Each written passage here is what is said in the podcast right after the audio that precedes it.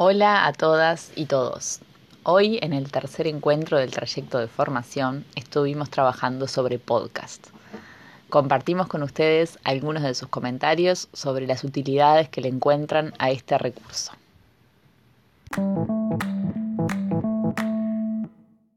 Podcast podemos crear un cuento en capítulo, indicaciones para una receta, compartir pasos para ingresar a una plataforma.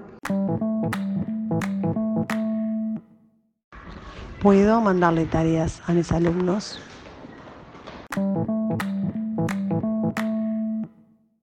Con un podcast puedo mejorar la oralidad en los niños que presentan dificultades al expresarse.